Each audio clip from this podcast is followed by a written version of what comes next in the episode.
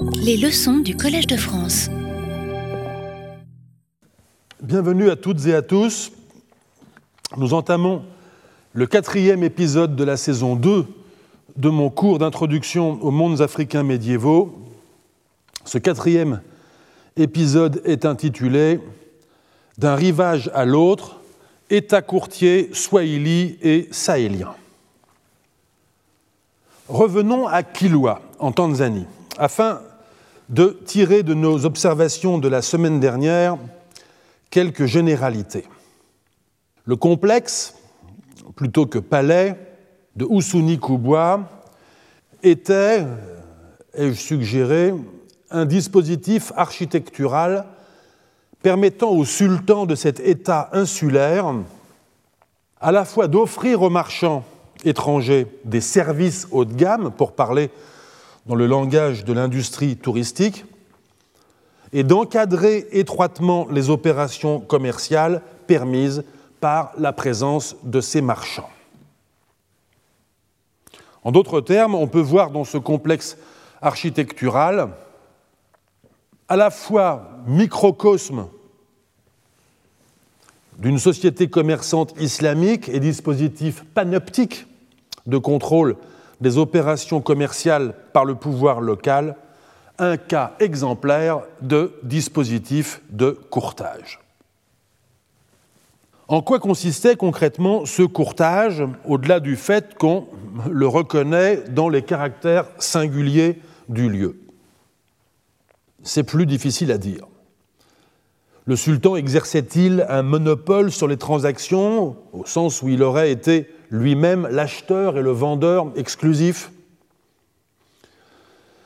C'est une possibilité théorique, mais à vrai dire, on n'a guère d'arguments pour plaider en ce sens.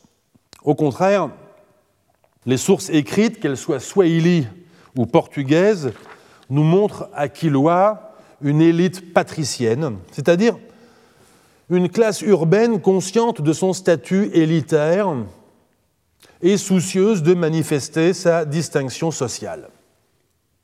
Une élite patricienne, donc, qui devait s'employer à défendre ses intérêts économiques. Même si ces sources écrites sont modernes,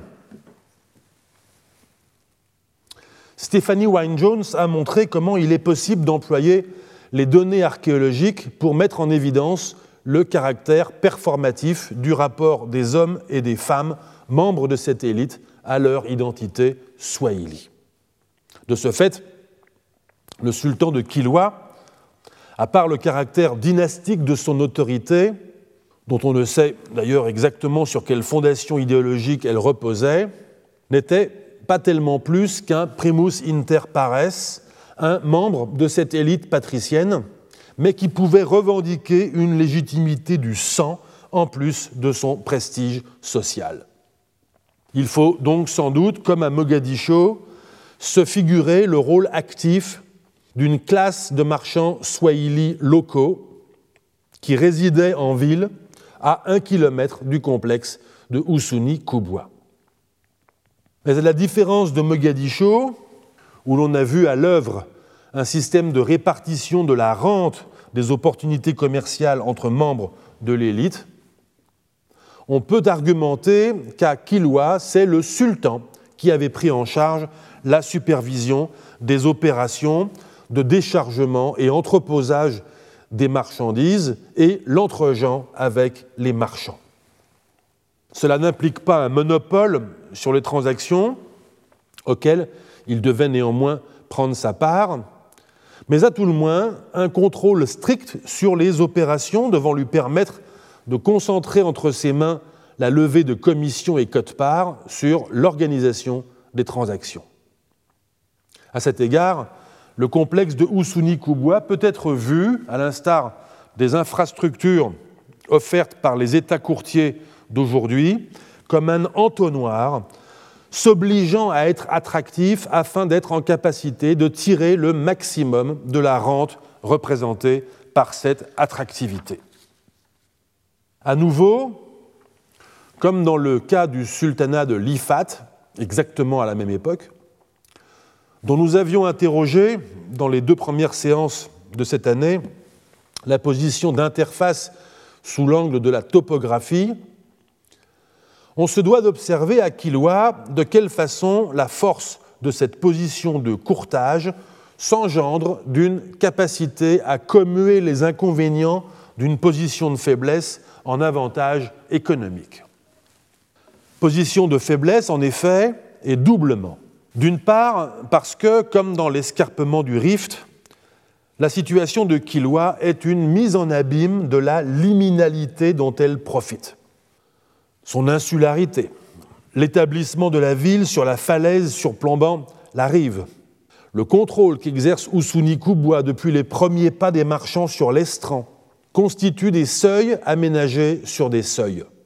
Mais être le maître des seuils, accueillir, contrôler, taxer, ne peut fonctionner efficacement et durablement que s'il existe des mondes de part et d'autre de cette interface des mondes qui le reconnaissent comme seuil et viennent s'y fréquenter. Autre point de faiblesse, la concurrence en vue de la création d'autres seuils potentiels le long des Sawahil, les rivages est-africains. Kilwa, après tout, n'est qu'un minuscule point d'une côte qui s'étire sur plus de 3000 km du nord au sud, le long de laquelle des dizaines d'autres cités-États swahili ont fleuri comme Athènes en mer Égée et en Propontide au 5e et 4e siècle avant notre ère, comme Venise de l'Adriatique au Levant au 14e et 15e siècle, la primauté économique de Kilwa ne put être acquise ou ne pouvait être préservée qu'à la faveur d'un système, sinon impérial, du moins de ligue au sein de laquelle elle s'assurait l'hégémonie sur des cités vassales ou alliées. Elle y réussit. Sources écrites et données archéologiques convergent pour nous permettre d'affirmer que Kilwa fut, au moins le long du segment méridional de la côte Swahili, la cité-État dominante du milieu du XIIe au milieu du XVe siècle. Mais ce que je veux pointer là, et que nous avions également entrevu à propos des sultanats musulmans d'Éthiopie, dans leur situation d'interface entre monde chrétien du haut plateau et connexion aux routes du monde islamique, c'est que la maîtrise du seuil engendre une tension géographique qui affecte la localisation du seuil lui-même. Point d'équilibre fragile posé dans un milieu contraignant, soumis à des tiraillements contraires de la part des acteurs que le seuil met en présence, il suscite en outre l'émergence de seuils concurrents qui résultent de réglages différents des, différentes contraintes et opportunités. Un point d'interface entre deux mondes qui se touchent en ce seuil, voilà donc ce qu'est Kilwa. D'un côté, les navires de gros tonnage qui connectent Kilwa avec les autres rives indo-océaniques du bassin économique islamique. De l'autre, un arrière-pays maritime et continental parcouru par des caboteurs et colporteurs swahili. Pour mieux sentir la présence de ces mondes, observons de quelle façon l'appréhendent les premiers Portugais qui, avec Vasco de Gama en 1498, viennent de doubler la pointe sud de l'Afrique et d'entrer dans l'océan Indien. Nous sommes plus d'un siècle et demi après le récit d'Ibn Battuta. Kilwa n'est plus la cité hégémonique qu'elle était, et du reste, les Portugais ne la visitent même pas. Mais les rencontres qu'ils font en d'autres points de la côte nous livrent des aperçus de ce système d'articulation. Nous sommes à l'île de Mozambique. Les navires portugais arrivent par le sud. Nous sommes le 2 mars 1498. Je me sers du récit attribué à Alvaro Velho, qui était à bord des navires de Vasco de Gama et qui est donc un témoin oculaire. Je m'en sers dans la traduction de Paul Tessier dans l'édition indiquée dans la note euh, à l'image. Je cite. Les capitaines, il y a, je précise, un capitaine par navire, et tous les capitaines sont sous les ordres de Vasco de Gama, qui est le capitaine-major. Les capitaines, donc, résolurent d'entrer dans cette anse pour savoir quel genre de gens c'était là. Niccolo Coelho, il s'agit du pilote portugais, irait le premier avec son vaisseau sonder la passe, et si elle permettait d'entrer, on entrerait. Mais comme Nicolao Coelho se préparait à entrer, il heurta la pointe de l'île et brisa son gouvernail. Aussitôt qu'il eut touché, il gagna le large. J'étais là avec lui. Dès que nous fûmes sortis vers le large, nous amenâmes les voiles et jeta les ancres à deux portées d'arbalète de la localité. Les hommes de ce pays, j'interviens à nouveau pour dire que nous parlons de la communauté swahili locale, les hommes de ce pays sont cuivrés, bien bâtis, et de la religion de Mahomet. Ils parlent la langue des morts, donc l'arabe. Leurs vêtements sont en tissu de lin et de coton très fin, à bandes multicolores, riches et brodées. Tous portent des turbans sur la tête avec des liserés de soie brodés de fils d'or. Ils sont marchands et commercent avec des maures blancs, dont quatre navires se trouvaient en ce lieu, chargés d'or, d'argent, de tissus, de clous de girofle, de poivre, de gingembre, de bagues d'argent ornées de nombreuses perles, de semences de perles, il s'agit de nacre, et de rubis, toutes choses que portent aussi sur eux les hommes de ce pays. Et il nous a semblé, d'après ce qu'il nous disait, que toutes ces choses étaient importées, que c'étaient ces morts qui les amenaient, sauf l'or, et que plus loin, là où nous allions, il y en avait beaucoup. Fin de citation. Commentons très brièvement, en commençant par dire que le chargement des navires islamiques présents dans la rade de Mozambique a été évidemment été rapporté aux Portugais. Ils ne l'ont pas vu eux-mêmes. Et que c'est l'accumulation des richesses énumérées qui aiguise ici l'appétit commercial de notre témoin. L'énumération est trop chatoyante pour nous permettre d'en tirer autre chose qu'un inventaire un peu général, mais elle dessine néanmoins les multiples horizons du monde, du bassin commercial de l'océan Indien. L'or a pu être acheté à Mozambique ou bien dans un autre point de la côte, peut-être même Kilwa. Le clou de girofle à Zanzibar, les perles et la nacre dans le golfe Persique, le poivre sur la côte occidentale de l'Inde. L'escale portugaise dans la rade de Mozambique dure deux semaines entre approche mutuelle, invitation, échange de cadeaux, troc, menaces, échange d'otages, escarmouches, malentendus.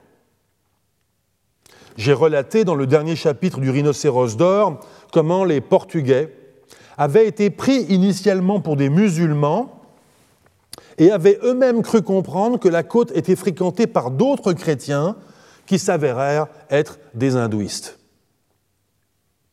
Puis les Portugais tentent un départ, avancent vers le nord de quelques dizaines de lieues nautiques puis sont ramenés à Mozambique par les courants contraires, très puissants dans cette zone entre le continent africain et Madagascar. Retour à la case départ, donc, nous sommes désormais le 24 mars 1498, et donc à nouveau otages, menaces, démonstrations de force mutuelle. Les Portugais accostent à la chaloupe, pour refaire leur, cargaison d'eau et retournent au navire. C'est le soir, on compte les hommes, on comprend qu'un esclave noir appartenant à un pilote a profité de la petite virée pour s'échapper. Ce retour dans la rade de Mozambique, ou plutôt ce faux retour, puisqu'il fait suite à un faux départ, nous donne cependant l'occasion d'un second coup d'œil, plus appuyé, non plus sur les grands navires étrangers, mais cette fois sur les petites embarcations que les Portugais appellent almadi, mot portugais d'origine arabe désignant des esquifs de toutes sortes. Je cite. Après dîner, nous allâmes avec les chaloupes voir si nous pouvions prendre certains d'entre eux, donc des habitants du lieu, afin de les échanger contre deux Indiens chrétiens qu'ils avaient capturés et contre le noir qui s'était enfui. Nous poursuivîmes donc une almadie du shérif. Sharif est un mot arabe que les Portugais ont appris au cours des semaines précédentes. Il désigne une personne qui revendique descendre du prophète Muhammad. Nous poursuivîmes donc une almadie du shérif qui était chargé de bagages et une autre qui contenait quatre noirs. Celle-ci fut prise par Paulo da Gama, le frère de Vasco de Gama. Pour l'autre, qui était chargé de bagages, ses occupants s'enfuirent tous dès qu'ils furent à terre et ils l'abandonnèrent sur la côte où nous la trouvâmes en même temps qu'une autre. Quant aux noirs que nous avons pris là, nous les avons amenés au navire. Nous avons trouvé dans les Almadies beaucoup de toiles fines de coton, des paniers en fibre de palme, une jarre vernissée pleine de beurre, des bocaux de verre contenant des eaux de senteur, des livres de leur religion, un couffin avec des écheveaux de coton. Et de nombreux cabas remplis de mille. Tous les objets pris à cette occasion furent donnés par le capitaine-major aux marins qui se trouvaient là avec lui et avec les autres capitaines, sauf les livres qu'il garda pour les montrer au roi. Fin de citation. Cette fois, l'énumération procède d'un butin pris par les Portugais. Butin en homme. On présume en effet que les quatre personnes capturés sur l'une des Almadies ont été gardés comme esclaves à bord des navires. Bulletin de marchandises consommables, beurre, mille, sans doute issus de l'agriculture et de l'élevage locaux. Étoffe de coton, peut-être fabriquée localement ou en un autre point de la côte Swahili. On a vu précédemment que Mogadiscio était réputé, à l'époque d'Ibn Battuta, pour sa production de tissus pour l'export eau de senteur, dont on peut supposer qu'elles étaient importées du monde islamique, comme les bocaux en verre ou encore comme la jarre vernissée contenant le beurre. Enfin, des livres, vraisemblablement importés de pays d'islam. Toutes ces marchandises, notons-le, sont conditionnées dans des jarres, bocaux, paniers en fibre de palme, couffins, qui évoquent un commerce qu'on qualifierait de demi-gros intermédiaire entre le grand commerce et la vente au détail. Le chargement de cette almadie est compatible avec l'idée que l'on peut se faire du commerce pratiqué par les caboteurs et colporteurs swahili dans un monde symétrique de celui du commerce auturier. Deux mondes qui ne se touchent qu'à l'endroit des seuils dont nous avons fait le sujet de ce cours. Quelle est l'extension de ce monde qui rigue par capillarité les négociants swahili? Je ne peux pas m'apesantir ici sur cette question qui mériterait de longs développements. Disons seulement qu'il faut, pour y répondre, prendre en considération trois dimensions emboîtées. D'abord celle des sites côtiers swahili, autres que les sites politiques et économiques majeurs tels que Kilwa. À l'instar de Mozambique, à l'époque où arrivent les Portugais, la côte est jalonnée de petits ou tout petits sites qui témoignent de la présence de communautés commerçantes, vraisemblablement swahili, sites le plus souvent mal documentés sur le plan des sources écrites, et dont l'archéologie, lorsque ces sites ont fait l'objet d'investigations archéologiques, ne permettent évidemment pas de savoir si de telles communautés ont pu être politiquement autonomes ou être des relais secondaires, des points d'appui logistique du réseau Swahili. Ainsi, le site de Chibwene, quelques kilomètres au sud de l'actuelle Vilanculos, dans le sud du Mozambique, découvert en 1977 et qui a fait l'objet de sondages archéologiques par Paul Sinclair, est aujourd'hui, à ma connaissance, le plus méridional des sites swahili. Son occupation a duré du 8e au 12e siècle.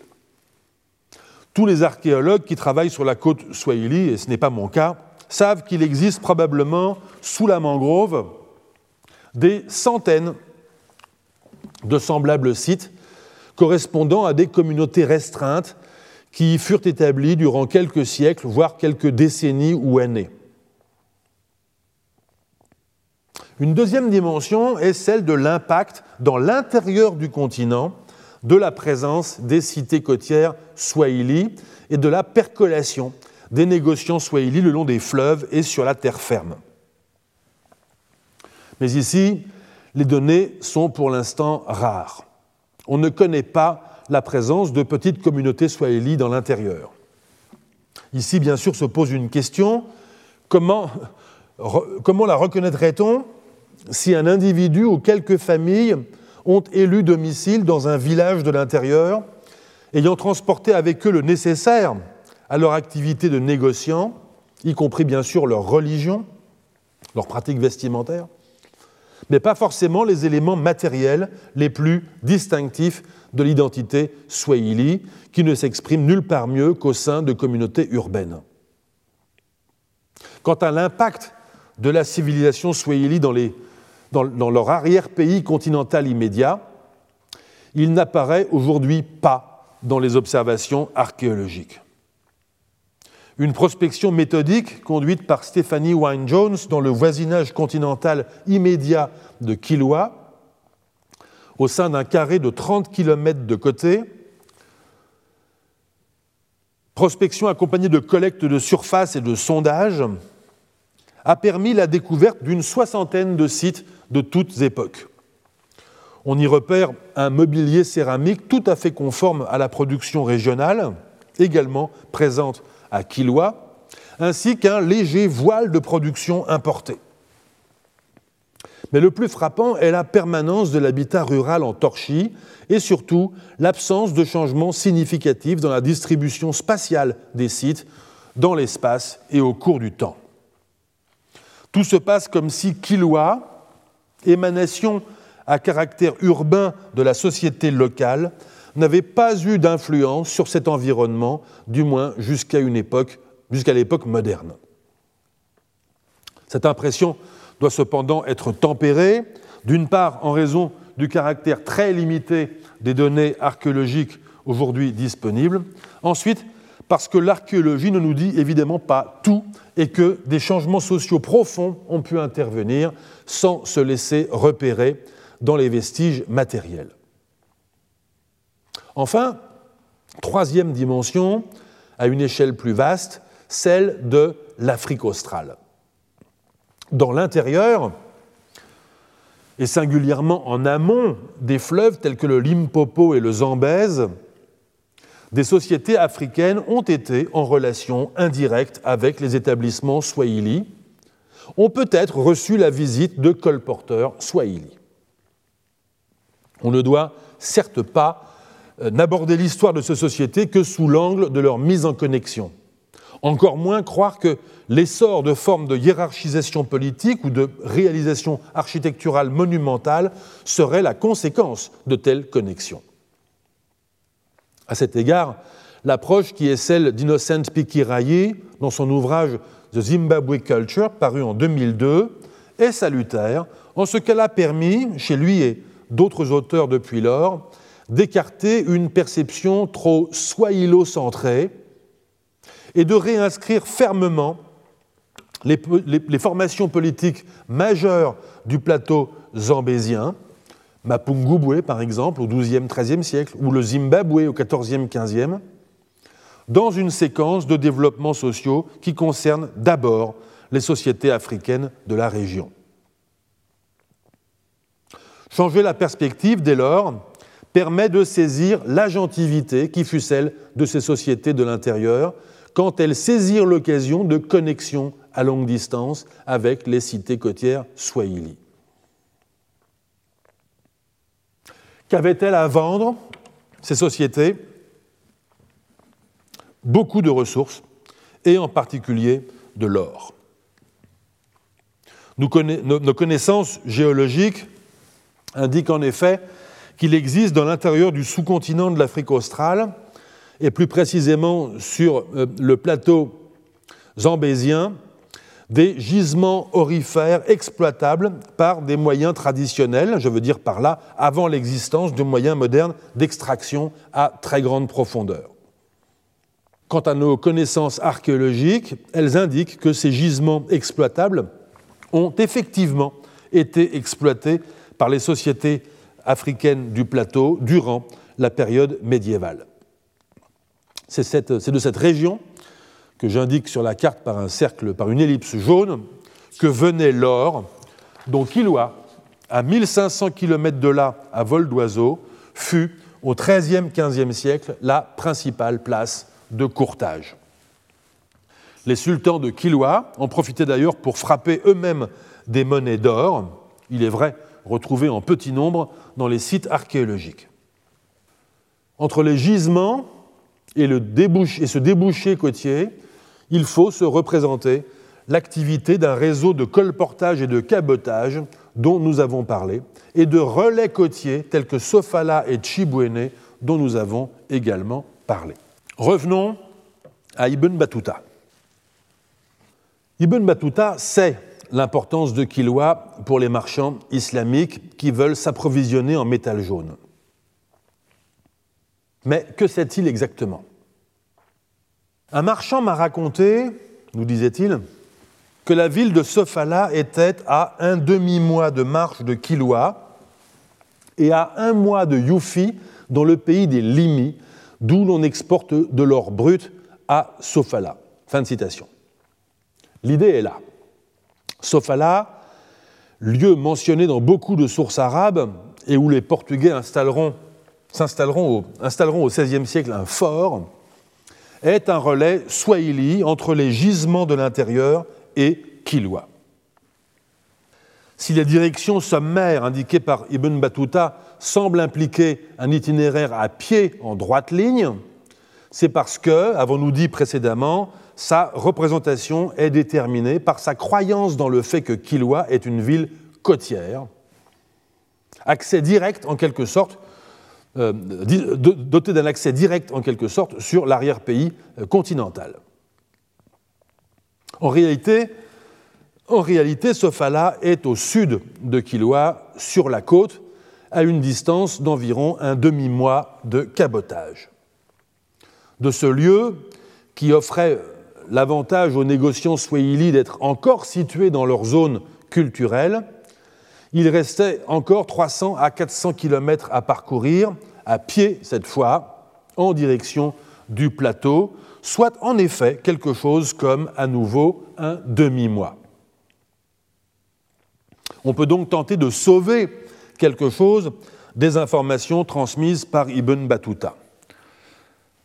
La mention de Sofala comme relais intermédiaire, les distances, information qui se serait en quelque sorte sédimentée à l'intérieur d'une représentation approximative de la géographie de l'Afrique. Parce que cette géographie était sans doute partagée par les marchands venus du monde islamique qu'a interrogé Ibn Battuta, elle nous intéresse. Les gisements, donc, d'après lui, sont cités dans un lieu, peut-être ville, peut-être région, qu'il appelle Yufi, qui est le pays de gens qu'il appelle les Limi. Or, il est intéressant d'observer qu'Ibn Battuta évoque une autre fois Yufi et les Limi au cours de ses périples à travers le monde. C'est à l'occasion de son entrée dans le royaume du Mali. Lorsqu'ayant atteint les rives du fleuve Niger, il procède à une brève description géographique organisée par le fleuve les Limi ou Limiyun, tels qu'il les appelle alors, et Yufi, sont situés, nous dit-il, dans l'arrière-pays du Mali, Les Blancs n'y pénètrent pas, car ils seraient tués. D'autres allusions par Ibn Battuta au sujet de cet arrière-pays permettent de comprendre qu'il s'agit, à ses yeux, d'un pays d'anthropophages qui possède les mines d'or.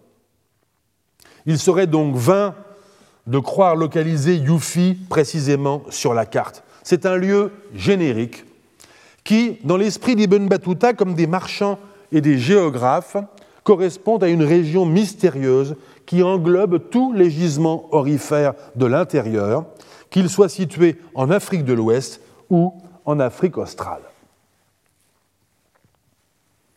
Cette géographie mentale, aussi fantasmée soit-elle, nous permet cependant d'opérer une grande diagonale à travers l'Afrique.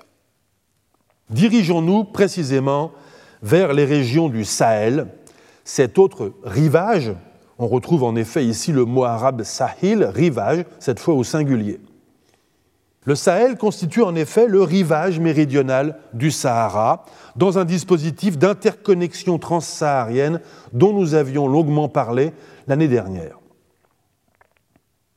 Notre objectif est à présent d'explorer l'applicabilité de notre modèle de courtage dans d'autres régions de l'Afrique médiévale.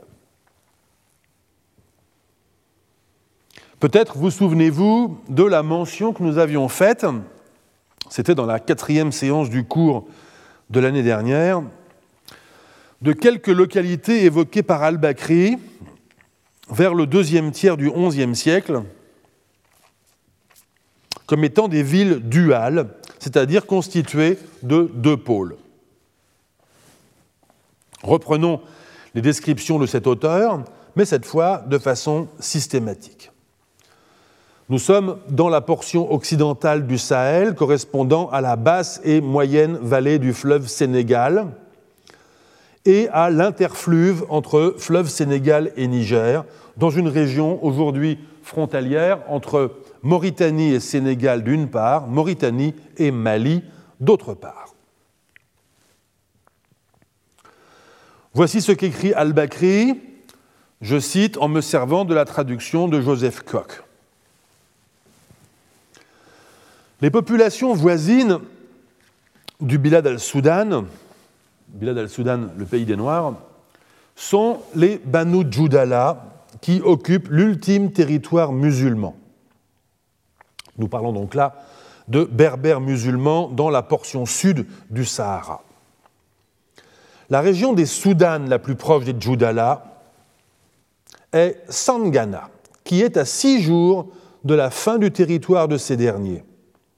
La ville de Sangana est composée de deux cités sur les deux rives du Nil. Le Nil désigne ici le fleuve Sénégal. Ces terres habitées s'étendent sans discontinuité jusqu'à l'océan. Après Sangana, sur le Nil, qui est donc toujours le fleuve, se trouve la ville de Takrour. Ses habitants sont des Soudanes, des Noirs. Ils suivaient autrefois, comme les autres Soudanes, le paganisme, Majoussiya, et adoraient les idoles. Aujourd'hui, les habitants de Takrour professent l'islam. On se rend à partir de Takrour à la ville de Silla, Sili, qui est également composée de deux cités sur le Nil. Ses habitants sont musulmans. Le roi de Silla fait la guerre aux infidèles, dont les plus rapprochés ne sont qu'à une journée de marche. Ce sont les gens de la ville de Kalambou. Le roi de Silla a un royaume très peuplé. Les gens de Silla font le commerce du sorgho, du sel, des anneaux de cuivre et de gracieux pagnes de coton appelés chagiyat.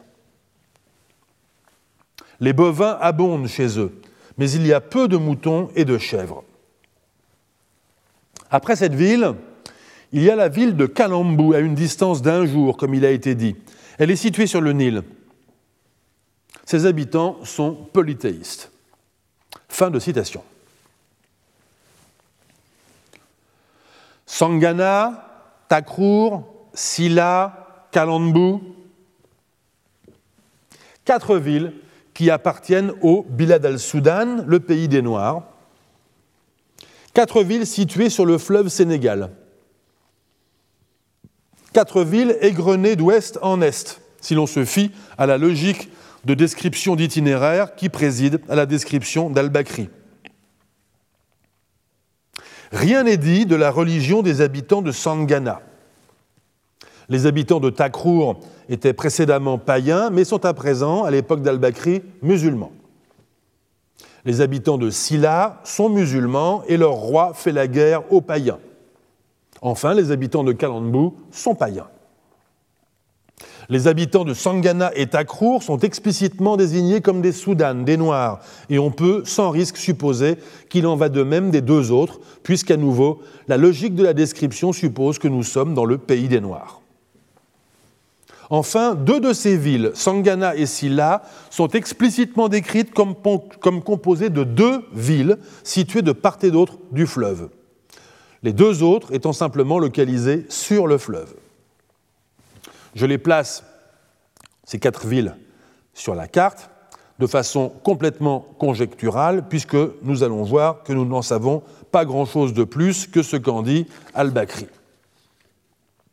Relevons à présent quelques hésitations chez Al-Bakri. La ville de Sangana possède, nous dit-il, un ressort territorial qui s'étire, je le cite, sans discontinuité jusqu'à l'océan. S'agissant de la ville la plus occidentale de notre série de quatre villes, on peut supposer que son hégémonie s'étend donc sur toute la vallée entre la ville elle-même et l'embouchure du fleuve. Cela ne nous aide cependant pas beaucoup à apprécier l'importance de son territoire, car on ne sait pas à quelle distance de la mer se trouvait Sangana. On ne, sait pas non plus à quelle distance de Sangana se trouvait Takrour, vers l'est ni à quelle distance de Takrour se trouvait Silla, toujours vers l'est. En les supposant également répartis le long de la vallée, on peut supposer, mais l'hypothèse est gratuite, qu'elles pouvaient se trouver à une centaine de kilomètres les unes des autres. Mais, à vrai dire, cette hypothèse, fondée sur une rationalisation a posteriori, est peut-être trompeuse car il nous faut affronter une contradiction apparente. La ville de Silla, dont nous apprenons que son roi est à la tête d'un vaste royaume très peuplé, mène la guerre chez ses voisins païens de Kalambou, dernière ville de notre liste, qui est située, apprenons-nous aussi, à une journée de Silla. Dès lors, se pose une série de questions. Ces formations politiques sont-elles de vastes royaumes territoriaux s'étendant vers le sud, mais ayant ouvert en quelque sorte des fenêtres juxtaposées le long du fleuve Sont-elles des cités-États sans arrière-pays à la manière des cités-États swahili? Les données textuelles disponibles, qui se limitent à ce que nous a transmis, à ce que nous ont transmis Al-Bakri et quelques autres auteurs arabes du siècle suivant, ne nous permettent pas vraiment de répondre. Pourquoi ces petites incertitudes et contradictions? Outre, bien entendu, qu'Al-Bakri fait de son mieux pour mettre mentalement de l'ordre dans la géographie d'une partie du monde située à quelques 3000 km de son Andalousie,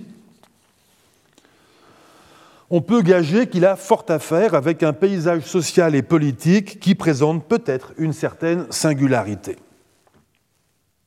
Voilà en effet quatre villes assez proches les unes des autres dans une région offrant un tableau religieux composite au sein duquel l'islam s'est récemment fait une place.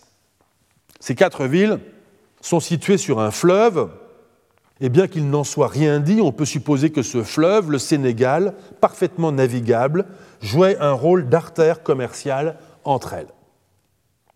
Ce fleuve est en outre une frontière, il est en tout cas perçu comme tel, entre une Afrique supposément blanche, berbère, et une Afrique définie comme noire, celle des Soudanes. Frontière ou plutôt, car c'est bien de cela qu'il s'agit, ligne de rencontre, interface. Le long de cette ligne, en effet, se déplient deux Afriques et s'opèrent des interactions religieuses et économiques. C'est une interface du même ordre que celle que nous avons longuement analysée au sujet de l'escarpement éthiopien. Et c'est sous l'éclairage de cette fonction d'interface qu'il nous faut observer le dispositif de la ville duale qui semble avoir connu un certain succès le long de la vallée du Sénégal au XIe siècle. Une ville duale, c'est-à-dire une ville dédoublée, constituée de deux villes, l'une de chaque côté du fleuve, mais formant ensemble une seule ville, puisque c'est le même terme arabe, Madina, au singulier et au duel qu'emploie Al-Bakri. Au passage, je remercie mon collègue Mehdi Rouergat de l'Université de Bordeaux, spécialiste du Maghreb médiéval, d'avoir bien voulu regarder le texte arabe que je n'avais pas à portée de main au moment où j'écrivais le texte de cette séance. Comment comprendre cette dualité autrement que parce qu'elle permet à la fois de tenir séparées et d'articuler deux composantes? Deux composantes qui sont peut-être religieuses, les musulmans du côté nord, les non-musulmans du côté sud, peut-être ethniques, peut-être liées à l'origine géographique des marchands du monde islamique, s'il en est qui résident dans ces villes, nous ne saurons pas. Il faudrait, pour avancer, recourir à l'archéologie, comme nous l'avons fait à propos des royaumes musulmans de l'escarpement éthiopien et des cités-États swahili. Où faut-il chercher le Takrour du XIe siècle?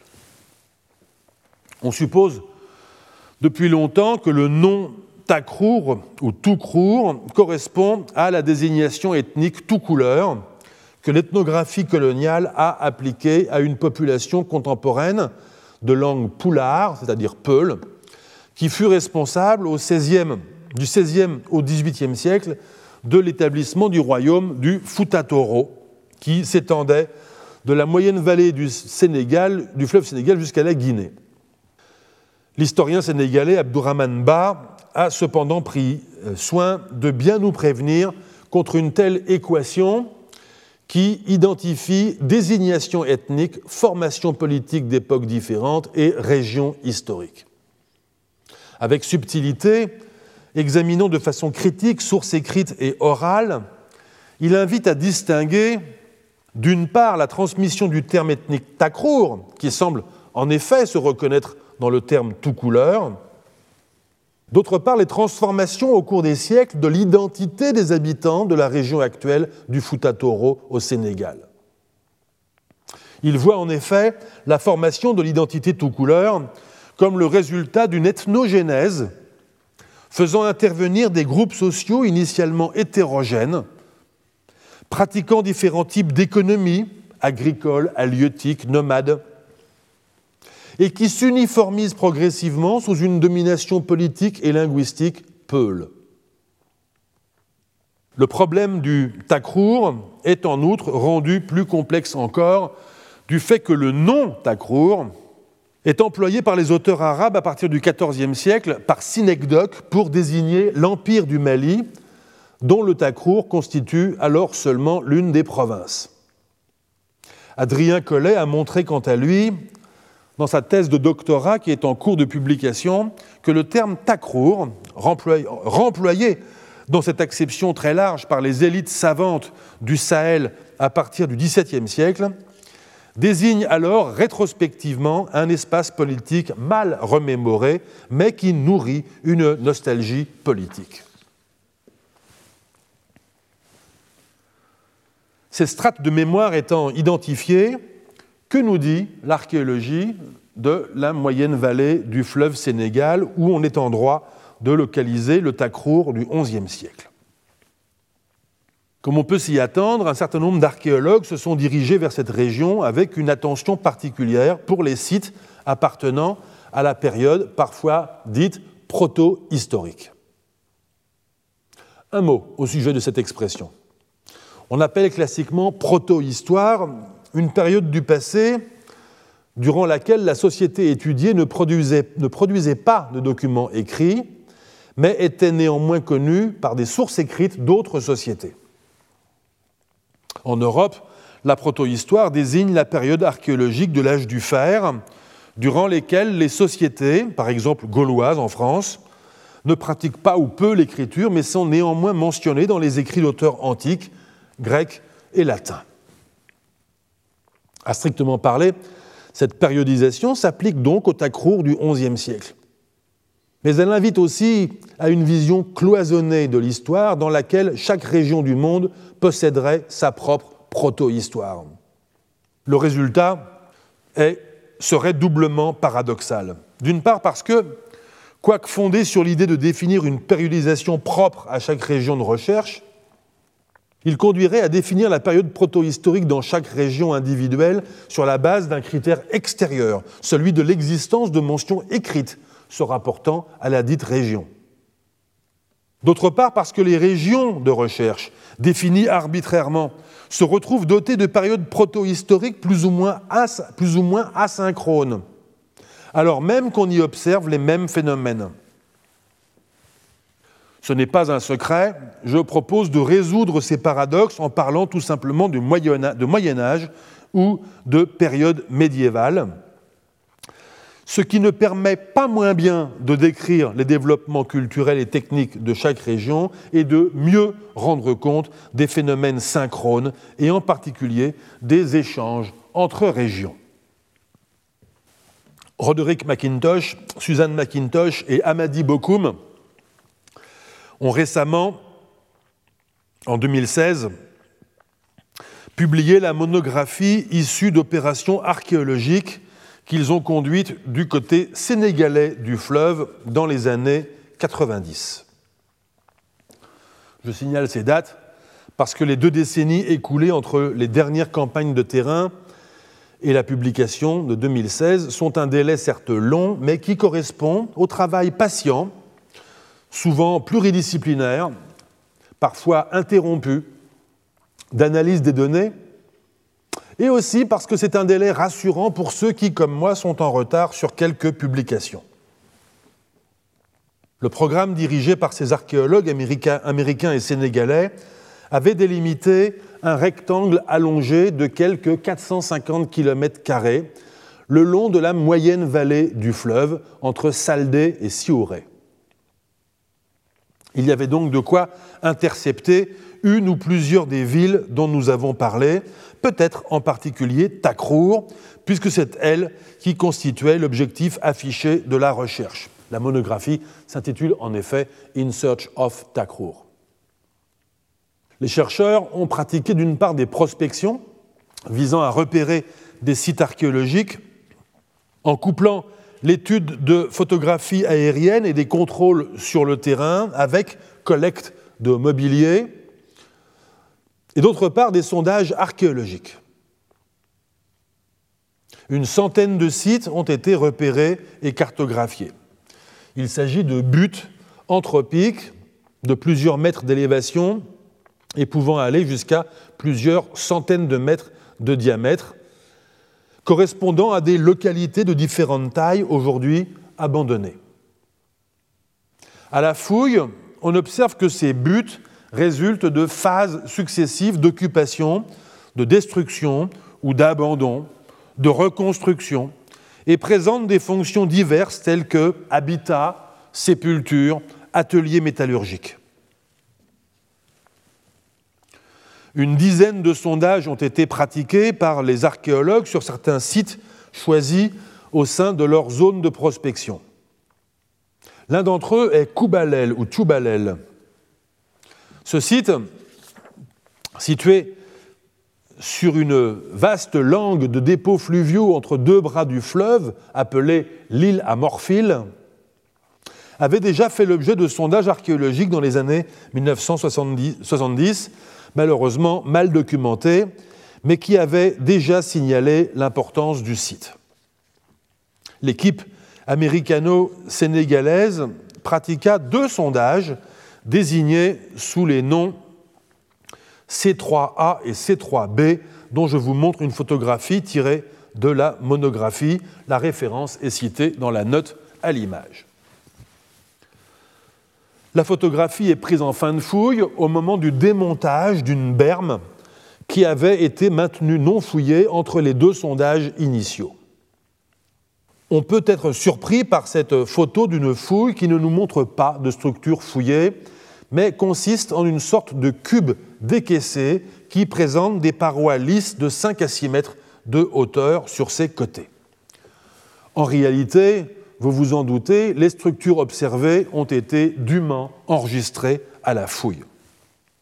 Mais surtout, s'il était nécessaire de fouiller de la sorte, sans rien laisser en place des structures observées, c'est parce que l'objectif d'un tel sondage était d'établir une séquence de référence qui jusqu'alors manquait dans la région en dépit des travaux archéologiques antérieurs.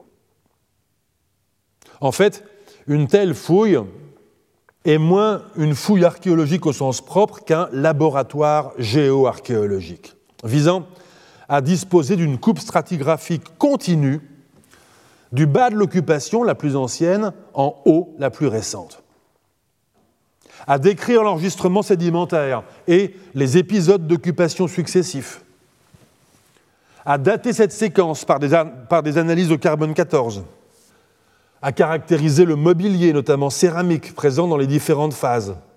Enfin, à préciser les phases d'apparition de certaines techniques, par exemple métallurgiques, d'espèces, d'animaux et de plantes consommées, ou d'artefacts particuliers. De tels résultats, obtenus dans ce sondage et dans d'autres, pourront dès lors être employés comme séquence de référence par d'autres archéologues qui pourront ainsi fouiller de façon à la fois plus traditionnelle et, disons-le, plus économique en labeur.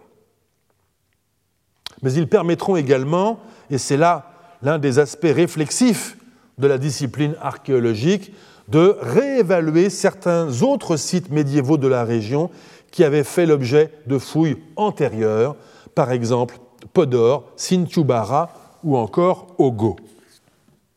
Dans le cas de ce sondage, C3A, C3B de Koubalel, une quarantaine de niveaux archéologiques ont été décrits dans la séquence, correspondant à des unités sédimentaires pouvant comprendre des faits archéologiques tels que, tels que sol, terre brûlée, débris domestiques, foyers, murs entorchis, fours, etc.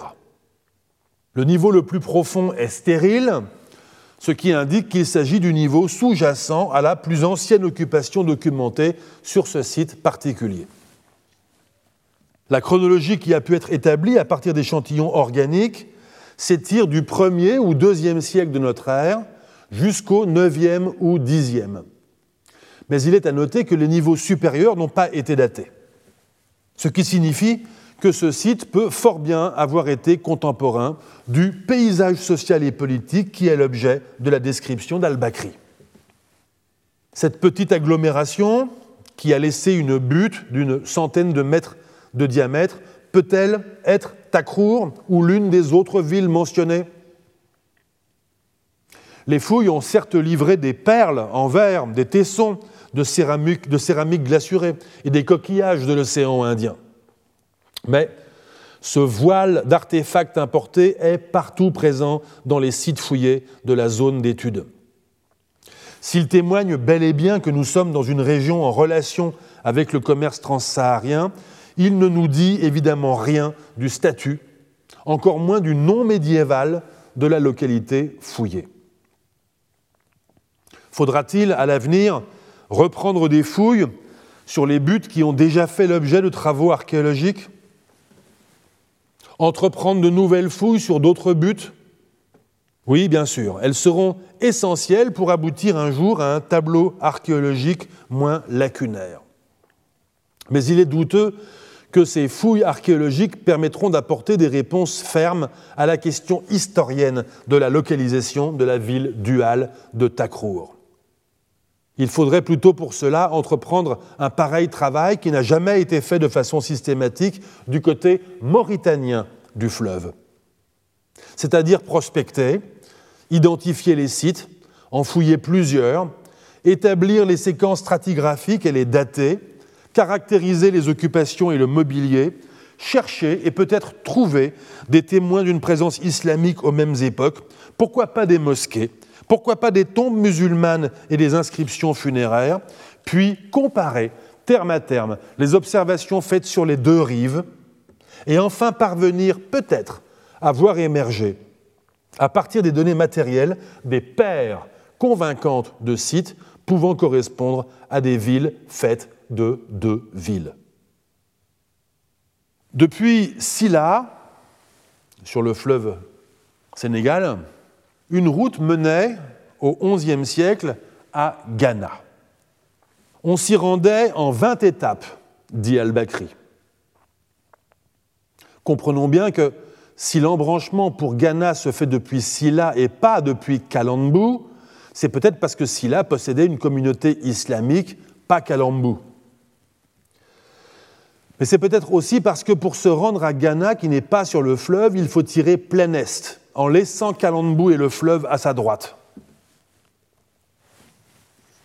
20 étapes à raison de 30 km par jour, et sans compter les pauses, vous conduit 600 km à l'est en restant strictement à la même latitude le long de la frange sahélienne. Sur l'image satellite que vous voyez, je mesure la distance depuis un point arbitraire pris dans les environs de Kaïdi en actuelle Mauritanie. Vous arrivez dans l'Aouker, une région de l'extrême sud mauritanien. Et cela tombe bien car, nous précise Al-Bakri, Ghana est le titre que portent les rois du pays, dont le nom est Aouker.